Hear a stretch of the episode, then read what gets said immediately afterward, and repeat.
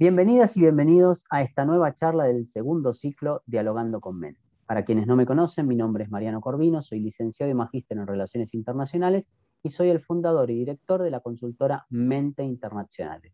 Soy además el director del área de desarrollo profesional en la Escuela de Negocios de Posgrados UCES. En el día de hoy nos acompaña Luciana Gamarra, contadora pública, auditora y tengo el agrado de decirles que fue ex alumna de la Diplomatura en Prevención de Lavado de Activos, Cibercrimen y Financiamiento del Terrorismo del año 2020. Les recuerdo que todas las charlas de este ciclo tienen como finalidad realizar aportes netamente académicos. Muchas gracias por ser parte, un placer que estén con nosotros. Le cedo la palabra a Luciana. Luciana, bienvenida y muchas gracias por estar con nosotros en el día de hoy. Bueno, muchas gracias eh, por invitarme y por permitirme ser parte de este, de este nuevo ciclo. Bueno, en el día de hoy este, voy a hablar sobre el contador público y el rol que, desempeña este ante esta problemática que es el lavado de dinero y la financiación del terrorismo.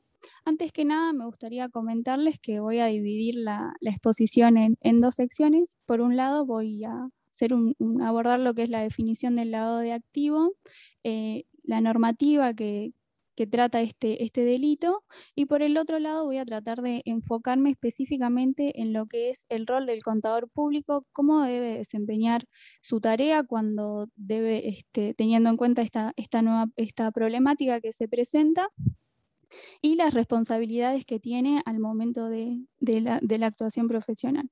Bueno, el proceso de lavado de activos es el proceso en virtud del cual los bienes de origen delictivo se integran en el sistema económico legal con apariencia de haber sido eh, obtenidos de forma lícita. Entre las fuentes que originan eh, su ejecución encontramos los delitos tales como el tráfico de inmigrante, la extorsión, el enriquecimiento ilícito, el tráfico de drogas, la piratería, el tráfico de armas, la malversación de fondo, entre otros. Es importante recordar que lo que quiere el lavado de, activos es ingresar estos fondos al sistema financiero y que adquieran un carácter de legalidad. El lavado de dinero también eh, trae aparejado diversas consecuencias. Entre ellas podemos mencionar la competencia desleal en el sector privado. Esto se da eh, generalmente en aquellas eh, compañías que, que realizan actividades delictivas y a su vez tienen empresas que funcionan como pantalla realizando actividades legales Acá se integran los fondos, tanto legales como ilegales, y lo que se produce es que estas empresas puedan ofrecer bienes y servicios eh, por un valor menor a su costo real, produciendo así una competencia, eh, una desventaja competitiva. También se produce un debilitamiento en los mercados financieros. Esto se produce específicamente en las instituciones financieras que dependen de ganancias ilícitas, porque, por ejemplo, puede llegar a, pasar que estas tengan grandes sumas de dinero de origen delictivo y de un día al otro desaparecen. También se produce una pérdida de control en la política económica y en las rentas públicas. La, pérdida de, de control de la política económica se da más en países subdesarrollados y es posible que estas ganancias ilícitas dejen en ridículo a los presupuestos gubernamentales con el resultado de que los gobiernos pierdan el control sobre la política económica. También puede afectar a las monedas y a las tasas de interés cuando sus practicantes reinvierten los fondos donde sus planes tienen menos posibilidades de ser detectados en lugar de hacerlos donde la tasa de interés es más alta.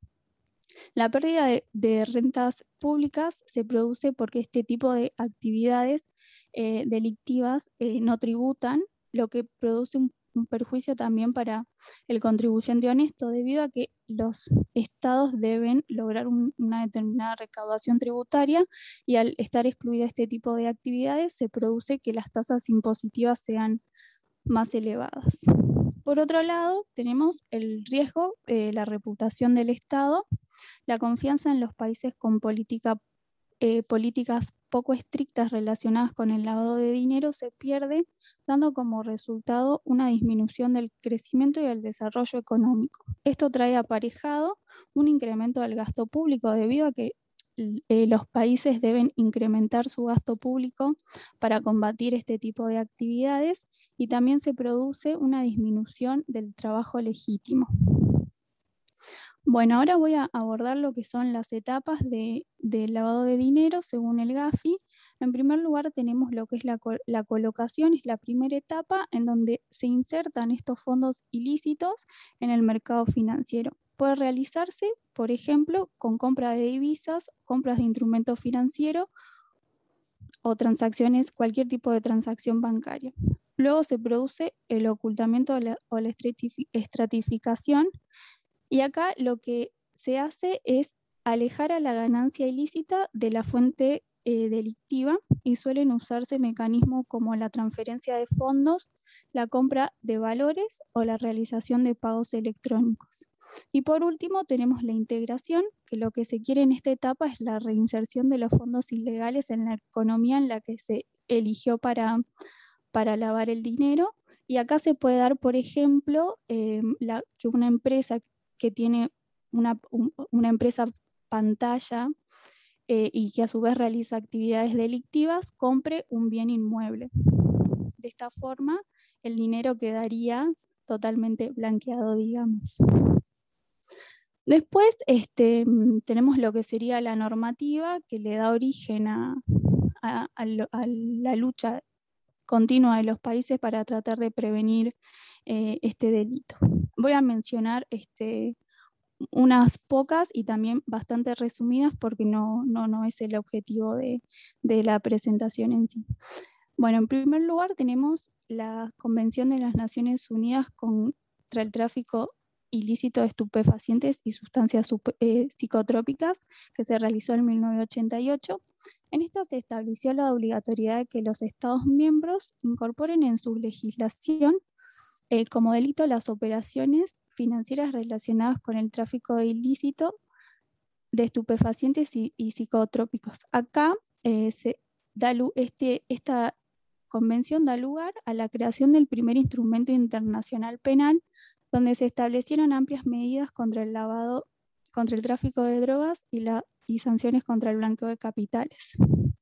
Después tenemos la declaración de Basilea realizada en este mismo año y acá lo que se intentó fue definir políticas y procedimientos para que las entidades bancarias contribuyan contra la represión del reciclaje de fondos ilícitos. Luego tenemos las recomendaciones del GAFI, eh, el GAFI es una institución intergubernamental e interdisciplinaria y su principal objetivo es elaborar y promover políticas que ayuden a combatir el blanqueo de capitales. Para esto el GAFI elaboró las 40 recomendaciones, eh, fue lo primero que, como la primera medida que tomó. Este constituye el marco de lucha básico contra el blanqueo de capitales a nivel internacional y los países miembros deben este, cumplir con estas recomendaciones, pero el, GAFI entiende que no todos los países tienen un sistema jurídico y económico. Luego, en el año 2000, se realizó la Convención de Palermo. Eh, la finalidad de esta convención fue promover la, la cooperación para prevenir y combatir la delincuencia organizada. Acá se establecieron una serie de medidas para combatir este crimen y se requirió que los Estados miembros establecieran una unidad de información financiera cuya función es servir como centro de recopilación, análisis y cruzamiento de datos para prevenir e, este delito. Por último, tenemos la Convención de las Naciones Unidas contra la Corrupción, eh, más conocida como la Convención de Mérida. Y el objetivo de esta convención eh, fue tratar de combatir la corrupción de los países. Em, en esta se establecieron medidas en el 2003, Argentina se unió al grupo Egmont. El grupo Egmont se fundó en 1995. Este es un grupo internacional no formal que reúne a más de 100 unidades de información financiera y el objetivo principal es fomentar la cooperación y el intercambio de, información para prevenir este delito. En Argentina específicamente eh, no existía una normativa que pene este, este delito de lavado de activos y la financiación de, terrorismo. En el artículo 25, se 25 de la ley 23737, eh, la ley de estupefacientes, hablaba de la receptación sospechosa o narcolavado, pero no había específicamente una ley que trate este delito.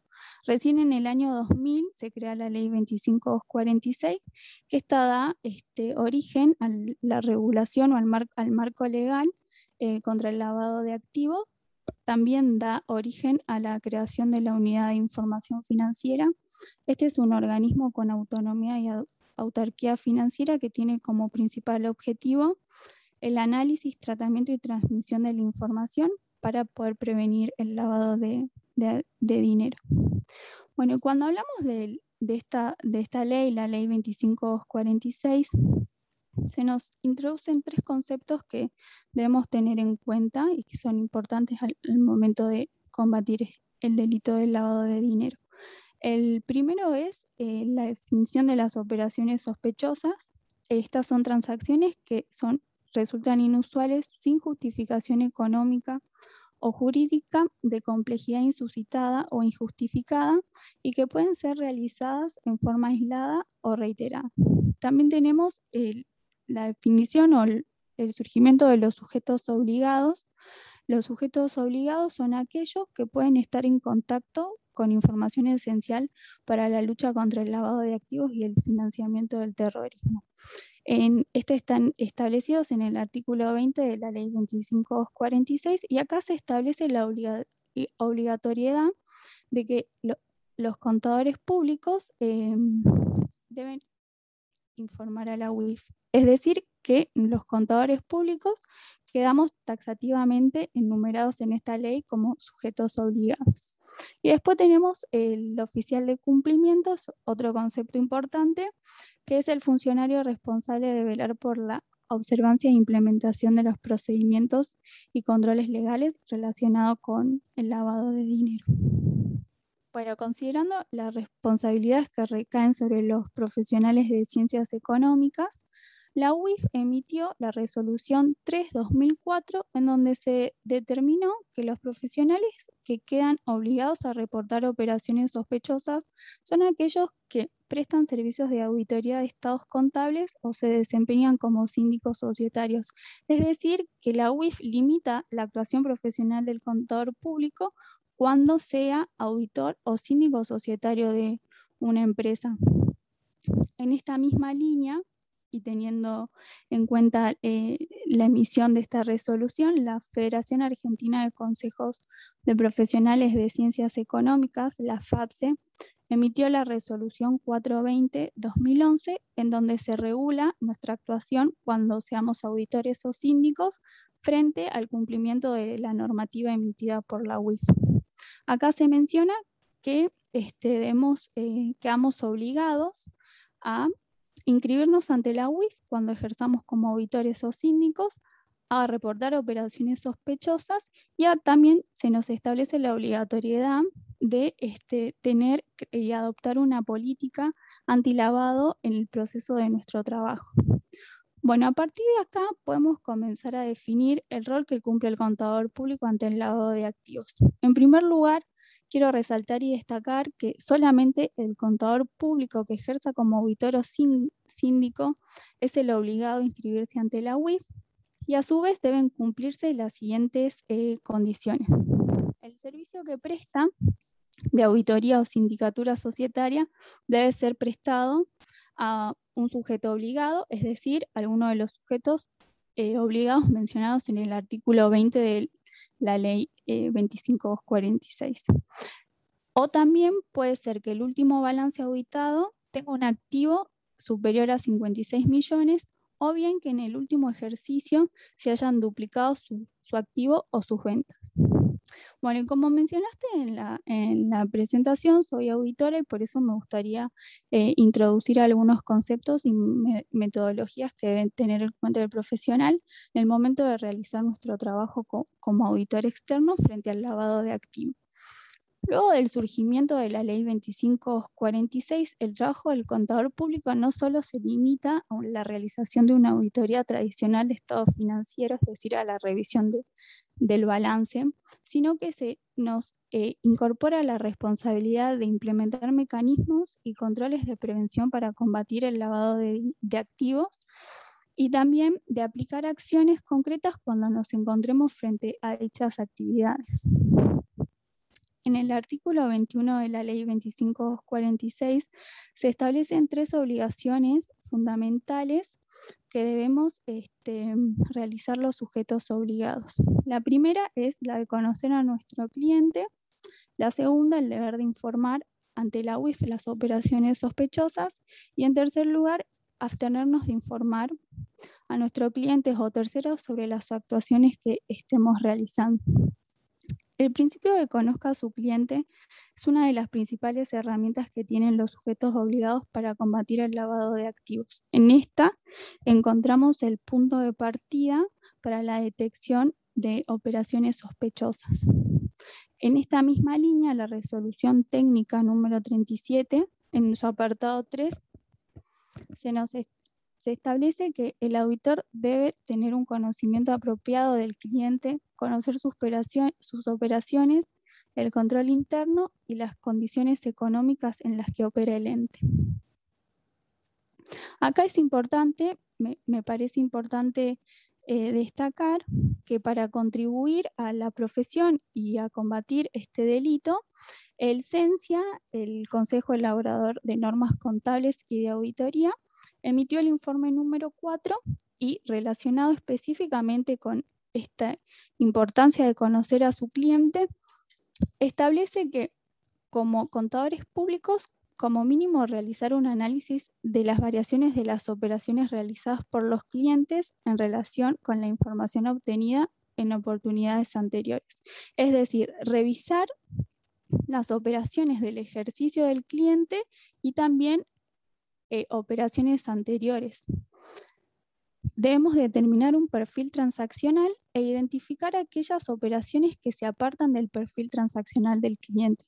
Esto nos va a permitir como profesionales continuar la relación este, contractual con el cliente o desestimarla. En cuanto al deber de informar, la ley 2546 determina que los sujetos obligados debemos informar todas las operaciones sospechosas que encontremos. Es importante recordar que las operaciones sospechosas son aquellas transacciones que no cuentan con una justificación económica o jurídica y que pueden ser realizadas de forma este, reiteradas o aisladas. Y por último, este, recordar que tenemos eh, el deber de no informar a los clientes o terceros sobre las operaciones que estemos realizando. Bueno, además de estas obligaciones establecidas en la Ley 2546, la profesión emitió una serie de condiciones a tener en cuenta al momento de realizar una auditoría alcanzada por la, por la UIF. Estas están descritas en la Resolución General 42011 emitida por la FAPSE y esta se establece la obligatoriedad de que los contadores públicos al momento de realizar una auditoría alcanzada por la UIF creemos mecanismos de prevención y detección contra el lavado de activos.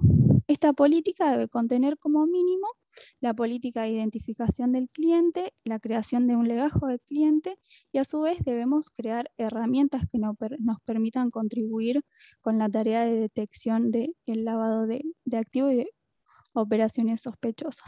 Estas deben tener como mínimo la elaboración de un manual antilavado. Este, debemos eh, crear instrumentos de control que nos permitan detectar operaciones sospechosas, monitorear el, cumplimiento de las políticas y procedimientos antilavado que hemos adoptado, realizar capacitaciones continuas al personal, analizar las registraciones realizadas por nuestros clientes y eh, prestar especial atención a aquellas que pueden ser sospechosas. Realizar los reportes ante la UIF en momento oportuno y tener un legajo escrito de cada una de ellas. También debemos conservar la documentación por un, por un mínimo de seis años y confeccionar un registro de los países que no operan con el GAFI. La auditoría debe adecuarse ante esta nueva realidad de actuación profesional. La auditoría externa consiste en la revisión de los estados financieros de una empresa a una fecha determinada. el objetivo del trabajo es incrementar el grado de confianza de los usuarios externos en los estados financieros. Esto se logra mediante la emisión de una opinión por parte del auditor sobre si los estados financieros auditados han sido preparados en todos sus aspectos materiales, cumpliendo con un marco legal de información aplicable. La, realización de una auditoría tradicional cuenta con las siguientes etapas, que son la planificación, la ejecución, la emisión del informe y el seguimiento. A raíz de la sanción de la ley 2546, el auditor debe adecuar estas etapas y modificarlas con la finalidad de crear mecanismos y procedimientos que faciliten la prevención y detección del lavado de activos. En la etapa de planificación de, eh, una auditoría, en el informe número 4 que mencioné anteriormente, se nos pide como, o se nos sugiere como primer medida que mm, primero identifiquemos nuestros clientes que son sujetos obligados de aquellos que no. Los sujetos que son obligados deben tener un sistema de control interno que le permitan detectar operaciones sospechosas. El auditor externo debe ejecutar procedimientos de auditoría que le permitan validar el correcto funcionamiento de este control interno y como consecuencia puede optar por confiar o no en estos controles. Mientras menos confianza el auditor le pueda otorgar a estos controles, más evidencia de auditoría deberá obtener mediante el desarrollo de procedimientos sustantivos alternativos. Ahora bien, ¿Qué pruebas de auditoría puedo realizar para contribuir a la detección de un ROS o contribuir a, prevenir estas actividades eh, delictivas? Puedo realizar revisiones analíticas para identificar partidas inusuales o sospechosas. Puede darse, por ejemplo, que encuentre un incremento significativo en una cuenta de ingresos. En este caso, lo que debería hacer como auditor es evaluar las razones por las que se dio este incremento, cotejar con la documentación eh, necesaria y pedir este mm, soporte a la gerencia que nos explique por qué se dio este incremento en esta cuenta. También podemos realizar un análisis horizontal y vertical de las cuentas de ingresos y gastos, prestando principal atención a aquellos que puedan permitir servicios no identificados, facilitando las salidas de fondos sin sustento. ¿Qué pasa si el auditor este, detecta una operación inusual? Bueno, lo primero que debe hacer es preguntarse si esta operación es sospechosa. La documentación obtenida durante el proceso de auditoría va a dar la respuesta a esta pregunta. Y en el caso de concluir de que es una operación sospechosa, debe informar a la UIF. Si concluye que no, debe guardar la documentación y hay que recordar que no debe informarle al cliente sobre las operaciones que esté realizando. Para concluir la auditoría, emite el informe del auditor y en esta se explica o se emite la opinión de si los estados contables han sido preparados en todos sus aspectos de acuerdo a, un marco legal. La auditoría de la auditoría de estados contables trabaja sobre muestra selectiva, es decir, que no se analiza el total de las transacciones que confluyen en los estados financieros. Esta es una limitación inherente al trabajo que puede dar lugar a que no se detecten afirmaciones incorrectas en los estados contables. ¿Qué puede pasar acá? Que la empresa auditada cometa un ilícito encuadrado en el lavado de activos, pero no es detectado por el auditor debido a su significatividad. En este caso, no se podrá imputar al auditor externo por no haber detectado y haber reportado esta operación siempre y cuando sus papeles de trabajo evidencien que se llevó adelante un debido proceso de auditoría externa. Y para finalizar, el informe del auditor debe contener eh, un apartado donde se especifique que realizó procedimientos para combatir el lavado de activos y el financiamiento del terrorismo. Y a su vez, en los eh, sujetos obligados, las auditorías que haya realizado sobre sujetos obligados, también debe emitir un informe de auditoría interna donde va a especificar las fallas o las debilidades encontradas en el proceso de auditoría interna relacionada con lo que es el lavado de, dinero y esta debe estar dirigida al director para su eventual presentación ante la UIF. No sé si tenés em, alguna pregunta hasta ahora. Bueno, Luciana, muchísimas gracias. Eh, sí, tengo dos preguntas para hacerte, si te parece bien. ¿Puede ser? Sí. Bueno, la primera es, ¿qué pruebas de auditoría puede realizar para poder detectar un ROS? Lo primero que puede realizar es una revisión analítica de todas aquellas partidas inusuales y en aquellas que detecte, por ejemplo, una variación muy significativa, eh, debe obtener la documentación necesaria que la justifique. Las cuentas que son más sensibles o que el auditor debe prestar más atención al momento de realizar una auditoría es claramente la de caja y banco, la de cuentas eh, por cobrar y también la de venta. Son tres rubros que debe tener muy en cuenta el auditor al momento de realizar una, auditoría que quiera este, tratar de, prevenir este, este, delito de lavado de activos y de financiamiento del terrorismo. Perfecto, Luciana. ¿Y cómo, cómo crees vos que se vería modificado el informe del auditor en la detección del ROS? Bueno, en, el supuesto en el que el profesional identifique que hay una operación sospechosa, lo primero que tiene que hacer es evaluar este, la importancia, el efecto que éste va a tener en los estados contables. Si dicha operación y su significación eh, tiene un efecto solo significativo, el, el, informe del auditor debe ser emitido con salvedad o con un párrafo de énfasis y en el caso de que sea muy significativo, es decir, que afecte a la, empresa sus estados contables, debe emitir una opinión adversa. Esto también trae perjuicios a las empresas porque cuando uno quiere, por ejemplo, pedir un préstamo en un banco para financiarse, lo primero que te piden es el balance auditado y el informe debe ser un informe limpio que certifique que cumplís con, con la normativa vigente. Bueno, perfecto, perfecto, Luciana. La verdad que ha sido una explicación este, muy clara, muy abarcativa, además con varios temas, y creo que al profesional de las ciencias económicas eh, le va a venir muy bien para, interiorizarse, si no lo ha hecho, sobre estos temas eh, relacionados con el lavado de activos. Así que yo quiero agradecerte profundamente por haber estado con nosotros, por haber este, dado tu tiempo para que otros puedan aprender sobre estos temas. Eh, y como siempre, dejo cerrar al invitado, invitada del, momento. Así que, Luciana, eh, cerra vos. Muchísimas gracias. Muchas gracias, Mariano, por, por el espacio y espero que esto pueda servirle a aquellos contadores y la profesión, también a los que estén interesados, porque la verdad que es, es un tema es muy interesante y nada, gracias realmente.